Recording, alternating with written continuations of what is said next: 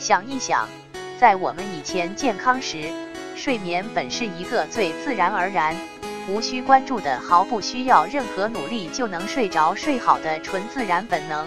而现在，你却整日的关注你的睡眠，而睡眠的本质就是注意力和觉醒状态的散失。试想，你严重的关注、担心它，那么你也就必然的会更注意它，因此你也必然的会更清醒。在这样的更清醒的状态下，你又如何能睡得着、睡得好呢？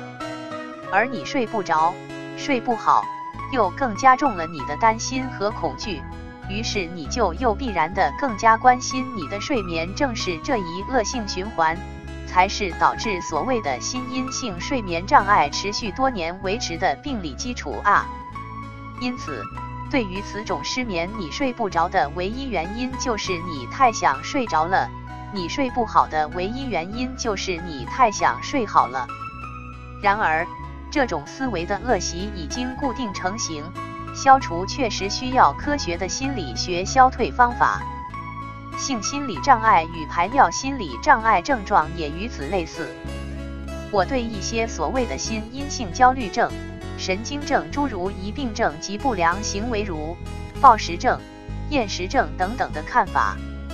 暴食症与厌食症与疑病症等，我认为也可以称其为是一种特殊表现的强迫症。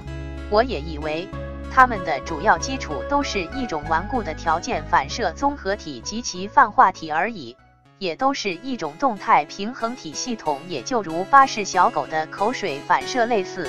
一旦形成，就都不是想硬行去除就能去除得了的了。那么，他们的消退其实与强迫症的心理学消退方法也就必然都比较类似的了。